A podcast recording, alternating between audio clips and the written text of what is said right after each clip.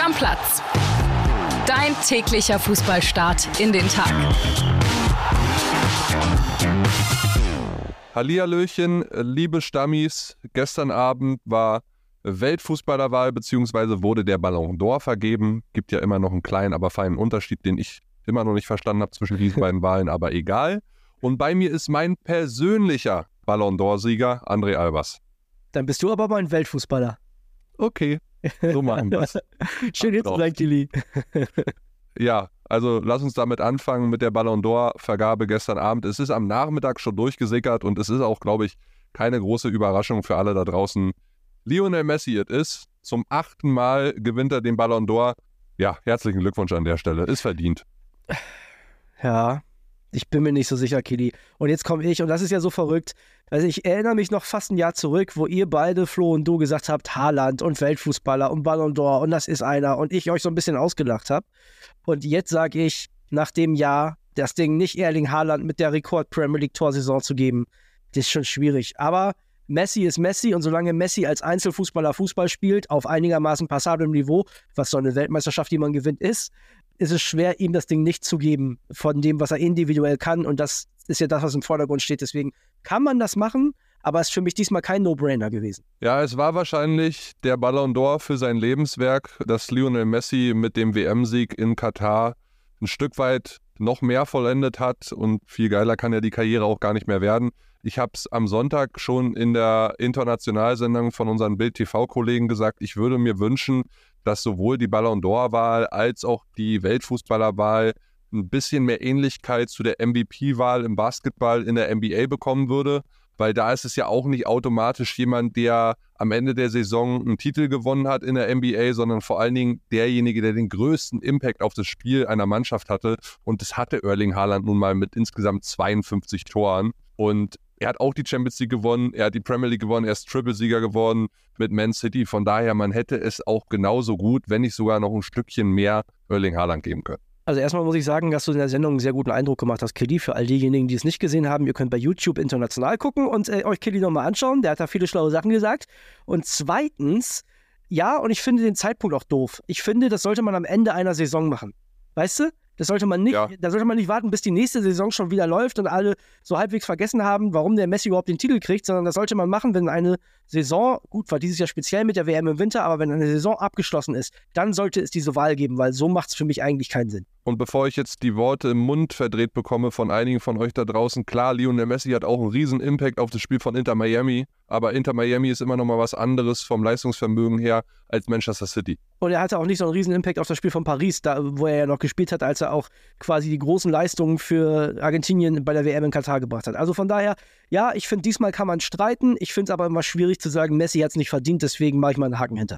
Gut, dann machen wir weiter mit weiteren Nachrichten, lieber André. In einigen Bundesländern ist ja dann auch morgen Feiertag, nämlich in Baden-Württemberg, Bayern, Nordrhein-Westfalen, Rheinland-Pfalz und dem Saarland. Das bedeutet für all diese Bundesländer, die morgen erst Feiertag haben, dass die Sportbild in diesen Bundesländern schon heute erscheint. Und in der Sportbild gibt es eine ganz interessante Story, nämlich Max Eberl und der FC Bayern. Da kommt jetzt wieder ein bisschen mehr Bewegung rein. Und dazu holt uns jetzt mal Tobi Altscheffel ab in einer kurzen Sprachnachricht. WhatsApp ab. Servus, liebe Stammis. Hi, Kili. Das Thema ist natürlich der FC Bayern und Max Eberl. Am Montagabend waren die Bayern-Bosse alle im Zirkus Roncalli bei einer Sondervorstellung für Kinder. Und ja, die Riege der Bayern-Bosse, die könnte bald erweitert werden. Wir haben bei Sportbild äh, exklusiv berichtet, die Entscheidung steht, die Bayern wollen einen Sportvorstand holen, beziehungsweise sie wollen einen Sportvorstand installieren. Denn die Frage ist, wird der extern geholt oder kommt er aus dem eigenen Verein? Also es gibt zwei Varianten. Variante 1, Christoph Freund, Sportdirektor seit diesem Sommer macht sich so gut, dass er sofort befördert wird und dann Sportvorstand. Die Idee verfolgt unter anderem CEO Jan-Christian Dresen noch oder Variante 2 und die ist deutlich wahrscheinlicher Max Eberl kommt zu den Bayern. Ja, Max Eberl, so der Sehnsuchtssportvorstand, Schrägstrich Manager von Uli Hoeneß seit vielen Jahren. Vor einigen Jahren, ich glaube 2017 war es, hat es nicht geklappt. Da konnten sich Karl-Heinz Rummenigge und Uli Hoeneß nicht einigen. Damals kam dann Hassan Salihamidzic. Inzwischen ist Max Eberl frei. Äh, das Ding mit Leipzig ging dann doch recht schnell auseinander, weil beide Seiten gemerkt haben, das passt nicht so ganz. Und ja, die Bayern, die halten Eberl nun durchaus zugute, dass er sich von Leipzig so schnell getrennt hat, weil ja, er gemerkt hat, mit diesem Konstrukt kann er sich nicht anfreunden. Eberl, der brennt auf einen neuen Job. Ich habe ihn getroffen, unter anderem in den USA bei der Reise der Sportdirektoren. Ich glaube, der braucht keine Pause mehr, der würde am liebsten gleich anfangen. Am 13. November ist Aufsichtsratssitzung bei den Bayern. Da steht das Thema Sportvorstand noch nicht auf der Agenda, aber theoretisch könnte es trotzdem noch draufkommen. Also da könnte sich in den nächsten Wochen und Monaten einiges tun und ich glaube, im Januar haben die Bayern dann spätestens einen neuen Sportvorstand und wenn ich wetten müsste, ich würde auf Max Eberl tippen. Ja, André, halten wir fest. Tobis Tipp, Max Eber, ja, äh, ist jetzt kein populärer Tipp, würde ich sagen. Nee, der würde mit aber, auch kein Geld verdienen, glaube ich. Also die Quote ist zu nee, klein. Das stimmt. Aber da kommt jetzt Bewegung rein. Merkst du, ne? Ja, und es sind sich doch auch alle einig und am Ende kommt zusammen, was zusammengehört. Das ist das, was ich, glaube ich, abschließend dazu sagen möchte. Wir werden da, glaube ich, noch zwei, drei, viermal drüber reden, wenn man sich annähert und hm, vielleicht doch nicht und wird es doch der Freund. Nee, es wird Max Eberl.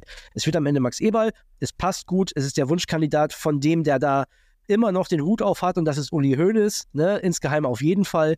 Und von daher, Max Eber will es unbedingt, Uli Hoeneß will es unbedingt. Ich kann mir auch vorstellen, dass es äh, viele Bayern-Fans gibt, wenn auch lange nicht alle, die es gerne möchten.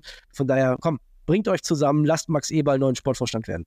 Trotzdem interessant, dass die Bayern-Führung in der Thematik durchaus auch gespalten ist. Ne? Jan-Christian Dresen eher Richtung Christoph Freund tendiert und so weiter. Und Dresen hat sich ja auch im Sommer einen ganz guten Namen gemacht rund um die Verhandlungen von Harry Kane.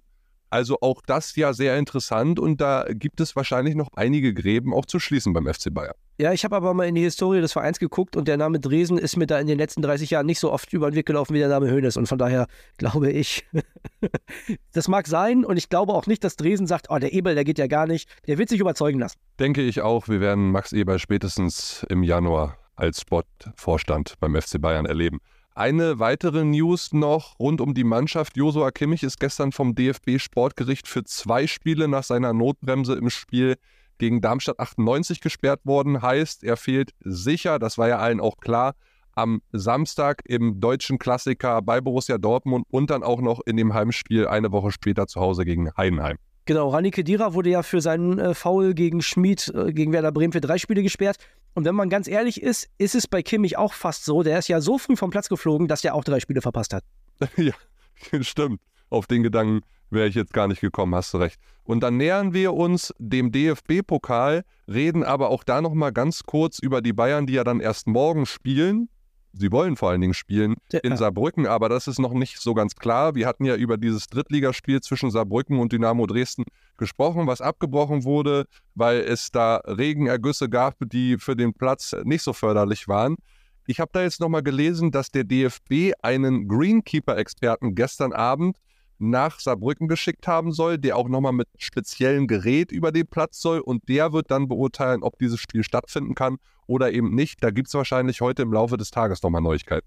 Ja, Lothar Matthäus ist es nicht, da hätte Uli Hoeneß wieder sein Veto eingelegt, ne, denn der wird da kein Greenkeeper. Aber ja, ich habe ehrlich gesagt große Zweifel, dass man das irgendwie hinbekommt. Da müsste man wahrscheinlich schon den kompletten Rasen tauschen der FC Bayern wird natürlich trotzdem Rieseninteresse daran haben, wenn man da sich nicht verletzen kann, also wenn die Verletzungsgefahr nicht das Normalmaß übersteigt, da zu spielen, denn wir kennen alle den Terminkalender von Thomas Tuchel und seinen Jungs. Gut, dann kommen wir zu den aktuellen DFB-Pokalspielen am heutigen Dienstag. Es gibt insgesamt acht Partien. Wir fangen an um 18 Uhr unter anderem mit Wolfsburg gegen RB, mit St. Pauli gegen Schalke, mit Stuttgart gegen Union und mit Homburg gegen Fürth. Ich glaube, wir brauchen jetzt nicht auf jedes Spiel einzeln eingehen, lieber André. Ich meine, Homburg, sehr interessant. Der letzte verbliebene Regionalligist aus der Regionalliga Südwest unter anderem dabei, sind da momentan Sechster. Hatten ja Darmstadt 98 in der ersten Runde zu Fall gebracht. Mal gucken, ob die weiter auf dieser Erfolgswelle durchreiten können. Fürth ist ja auch solide Zehnter einer zweiten Liga. Ich würde aber mich gerne auf gerade zwei Spiele fokussieren, nämlich St. Pauli gegen Schalke und Stuttgart gegen Union. Ja, also bei St. Pauli gegen Schalke bin ich sehr gespannt, ob dieser neuerliche Effekt, dieser Sieg gegen Hannover, ob das anhält. Ich glaube, am Millantor gewinnen ist, egal ob Liga oder Pokal, immer sehr, sehr schwierig. Was man aber mindestens erwarten kann von den Schalkern, ist, dass sie sich voll reinhängen, voll zusammenhalten und alles geben. Und wenn das passiert, dann ist das auch nicht unmöglich, gegen den Ligakonkurrenten weiterzukommen im Pokal. Ja, aber ich würde schon die Chancen für Schalke da auf unter 30 Prozent. So krass, ja? Ja, doch schon, weil St. Pauli ist in dieser Saison noch ohne Pflichtspielniederlage. Die sind zu Hause auch gut. Schalke hat mich jetzt spielerisch auch nicht so krass überzeugt bei dem Sieg gegen Hannover. Das hätte gut und gerne auch eine Niederlage sein können. Klar, Geratz macht da anscheinend einen ganz guten Job oder hat ihn zumindest in der letzten Woche ganz gut gemacht. Die Spieler scheinen von ihm überzeugt zu sein, sagen gerade menschlich ist er top. Er hat ja auch gezeigt, dass er auf große Namen, wenn es die auf Schalke auch nicht mehr zu häufig gibt, auch irgendwie ein bisschen scheißt. Er hat 19 Spieler in seinen ersten beiden Spielen eingesetzt, also der Konkurrenzkampf ist da auch echt äh, ausgerufen worden. Aber trotzdem sehe ich da St. Pauli in einer ganz klaren Rolle, dass sie weiterkommen müssen. Also so klar ist das für mich nicht. Ich sehe St. Pauli schon als leichten Favoriten, nicht gar nicht mal vom Kader her, aber schon von der aktuellen Leistung. Und du hast gerade gesagt, die haben einen Megalauf. Aber also es ist ein Pokalspiel, das ist Schalke 04. Ich würde vielleicht sagen 59 zu 41. Okay, das ist Schalke 04 hat mir gefallen, als wenn die noch ein großer Name wären. nee, aber äh, du, am Ende tue ich mich schwer damit, dass Schalke ganz krasse Außenseiter auf St. Pauli sein soll. Also ja, fühlt sich vielleicht ein bisschen so an, aber da ist, für mich ist da alles drin, da kann alles passieren. Stuttgart gegen Union, du hast die drei Spielesperre in der Liga für Rani Kedira angesprochen, ist ja aber Gott sei Dank Pokal, da kann er also nochmal dabei sein, genauso wie in der Champions League in einer Woche beim SSC Neapel dann. Ja, es äh, gab nochmal einen Bildbericht rund um diese Trainerpersonalien, gerade beim ersten FC Köln, zu dem wir gleich noch kommen, und bei Union Berlin. Also es scheint mittlerweile so zu sein, geht dieses Spiel auch in die Hose, dann fangen wir wirklich an, darüber zu reden. Trainerentlassung, Urs Fischer bei Union Berlin. Das finde ich verrückt. Also ich kann mir das irgendwie immer noch nicht vorstellen, selbst bei einem Ausscheiden. Also ich habe mit Felix Arnold, unserem VfB-Reporter, gesprochen, denn die Stuttgarter haben ja zuletzt auch äh, verloren. Gegen Hoffenheim kann man mal verlieren, aber da haben jetzt nicht so viele mit gerechnet und da hat wohl Sebastian Hoeneß auf der Pressekonferenz auch klar gesagt, ey, wir haben trotzdem ein gutes Spiel gemacht und deswegen macht mir, da, macht mir das keine Sorgen. Ich kann mir Union Berlin ohne Urs Fischer nicht vorstellen, Kili. Ja, so weit bin ich schon. Ich kann mir nicht vorstellen, dass da ein anderer Trainer auf der Trainerbank sitzt. Ja, genau so geht es mir auch. Ich bin aber auch hellhörig geworden bei dem Runert-Satz jetzt nach diesem Wochenende am neunten Spieltag. Er hat ja gesagt, er wird auf der Bank sitzen in Stuttgart. Ne? Das ist ja. erstmal nur ein Spiel. Er hat aber auch gesagt, der Auftritt war so, dass man sich auf jeden Fall Sorgen machen darf. Es geht um den Klassenerhalt. Also klar, der Ernst der Lage ist mittlerweile auch an der alten Försterei angekommen. Ich habe auch nicht das Gefühl, dass wenn das heute Abend in die Hose geht und die Chancen dafür stehen ziemlich schlecht, dass es halt in die Hose geht. Dann habe ich mir die Spiele danach angeguckt, du hattest das auch schon angesprochen. Es folgen dann Frankfurt zu Hause, Neapel auswärts und Leverkusen auswärts bis zur Länderspielpause. Ich habe ja immer gesagt, wenn 15 Spiele in die Hose gehen, dann reden wir darüber. Von denen sind wir noch ein bisschen entfernt. Deswegen glaube ich auch eigentlich nicht, dass irgendwas vor der Länderspielpause passiert. Ja, also ich glaube. Ganz ehrlich, André, dazu ganz kurz nochmal. Ja. Glaubst du, dass Oliver Runert jetzt auch so ein Typ ist, im Hintergrund einen Schattentrainer vorzubereiten? Nee, ja, ja, muss er. Also er ist ein Profi, das ist sein Job. Also er muss das vorbereiten, definitiv. Ich glaube, es wird heute Abend extremst auf den Auftritt ankommen. Also sorry, Kili, aber Union Berlin war in Bremen so schlecht. Ich war richtig erleichtert, als ich gesehen habe, nach 25 Minuten haben die komplett ihr Pulver verschossen. Und wenn die heute wieder so scheiße spielen, dann hat Urs Fischer irgendwann keine Argumente mehr. Das verstehe ich auch. Trotzdem glaube ich, weiß jeder in dem Verein, ich weiß, Dankbarkeit im Fußball gibt es nicht so oft, aber jeder im Verein weiß, warum Union Berlin nächste Woche in Neapel spielt. Jeder weiß das. Und das ist Urs Fischer. Das ist zu 80 Prozent Urs Fischer. Und ich glaube, dass er die drei Spiele noch bekommt, je nachdem, wie sie auftreten. Also wenn die weiter so blutleer spielen wie in Bremen, dann musst du eigentlich was machen. Ja, diese Dankbarkeit ist ja bei mir auch absolut da und deswegen, ja. ich möchte eigentlich gar nicht, also überhaupt nicht, das eigentlich können wir streichen. Ich möchte nicht, dass Urs Fischer entlassen wird, ganz einfach. Das Problem, was Union so ein bisschen hat in dieser Saison, habe ich das Gefühl, da sind halt nicht so Leute, nur so Leute wie Kaufmann oder Hollerbach gekommen, sondern auch die Bonuccis und Fofanas, die halt andere Ansprüche haben, auch andere Ansprüche an die eigene Spielzeit und auch gar nicht Bock haben, vielleicht immer zu rotieren. Juranovic jetzt verletzt, aber mit dem und Trimmel kann ich mir auch vorstellen, dass der Juranovic auch sagt, ey, ich bin noch ein bisschen besser, ich kann auch mal öfter spielen. Das ist natürlich hausgemacht, aber bleibt auch nicht aus, wenn du, wenn du erfolgreich sein willst. Ja, auf jeden Fall. Eine Info noch zu dem Auswärtsspiel von RB Leipzig beim VfL Wolfsburg. Dani Olmo wird natürlich nicht dabei sein. Also, was der momentan Scheiße an Haxen hat, ist ja nicht vergleichbar mit irgendeiner anderen Situation. Kam er gerade zurück, dann in dem Spiel jetzt am Wochenende Schulter-Eckgelenkssprengung ist noch offen, ob es eine OP geben wird. Die RB-Ärzte wollen sich da nochmal eine Zweitmeinung einholen, aber der wird auf jeden Fall für den Rest der Hinrunde ausfallen. Kili unter uns beiden, wenn er das nächste Mal drei gute Spiele am Stück macht, Briefmarke drauf und weg. Nimm das Geld mit. Ja, ich meine das ernst, das ist ein Glasmann. Also sorry, der, ist, der Körper ist offensichtlich nicht für Profifußball auf dem Niveau gemacht. Ist immer wieder verletzt, egal ob Bein, Schulter, äh, hat halt große körperliche Probleme. Und ich glaube, dass RB jenseits der 50 Millionen für den bekommen kann, wenn der fit und in Form ist, sollten sie mitnehmen. Ja, vielleicht magst du damit sogar recht haben.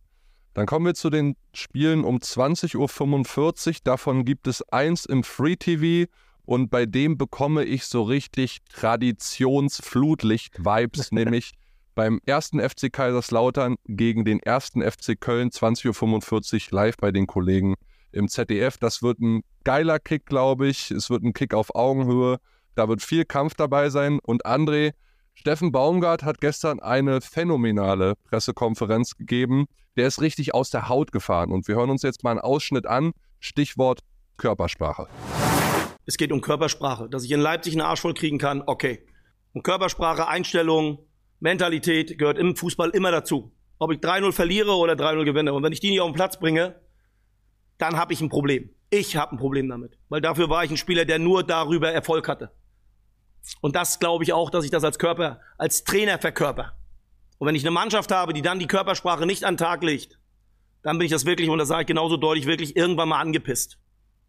Und das war ich von meinen Jungs bisher noch nicht, aber das ist einfach das, wo ich sage, bis da und dann nicht weiter. Weil dafür stehe ich nicht, dafür will ich nicht stehen und ich nehme alles mit. Ich nehme Unterlegenheit mit, ich nehme Defizite mit, ich nehme meinetwegen auch, dass wir nicht alles richtig machen mit. Was ich nicht mitmache, ist wenn keiner weiß, worum es geht. Und hier geht es um eine ganze Menge. Und das hat nichts mit dem Spiel Leipzig zu tun, das hat was damit zu tun. Und da bleibe ich bei. Wir haben jedes Spiel zu 100 Prozent anzugehen. Wenn wir das nicht hinbekommen, dann ist es der falsche Weg. Ja, Kili, das ist das Einzige, was den Kölnern bleibt. Denn wir haben das schon zuhauf besprochen und ich weiß, dass einige FC-Fans das anders sehen, aber sie sehen es dann einfach, tut mir leid, liebe FC-Fans, falsch. Diese Mannschaft gehört vom Kader, von der Qualität, fußballerischen Qualität des Kaders auf jeden Fall ins untere Drittel der Bundesliga-Tabelle. 100 Prozent. Und wenn die nicht für alles gehen, so wie es teilweise die Darmstädter gemacht haben, wie es teilweise die Heidenheimer vor allem in Heimspielen machen und wie es zuletzt jetzt endlich auch mal Werder Bremen gemacht hat, wenn die das nicht hinbekommen, steigen die ab. Und deswegen kann ich diesen Appell von Steffen Baumgart zu 100 Prozent verstehen, glaube aber auch, dass man ihm helfen muss, und zwar im Sinne von Qualität im Winter zusteuern. Ja, aber erstmal kurzfristig geht es heute Abend natürlich darum, äh, beim ersten FC Kaiserslautern irgendwie zu bestehen. Das ist nicht einfach. Lautern hat sich die letzten Monate sehr, sehr gut entwickelt. Da ist was in der Mache auf jeden Fall in der Pfalz, ja. Platz 6 in der zweiten Liga. Die haben gute Spieler dabei. Gerade die Doppelspitze vorne drinne mit Ragnar Eiche, sechs Tore schon und Sturmpartner Tachi.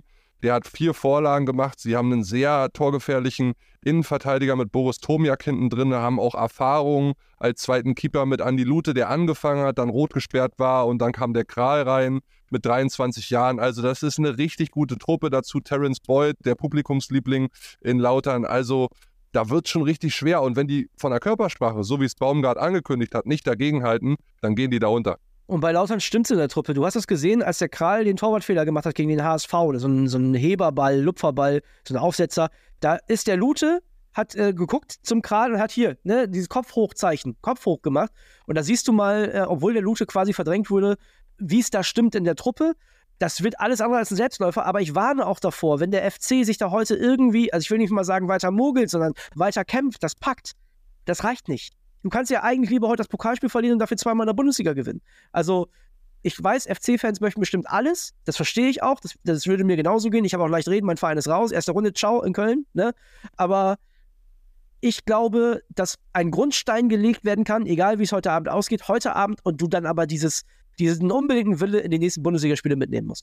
So, dann gibt es halt noch Unterhaching, Zehnter der dritten Liga gegen Fortuna Düsseldorf, die in der zweiten Liga auch ganz oben mitspielen. Es gibt äh, die zweite Chance für Heidenheim wieder in Gladbach.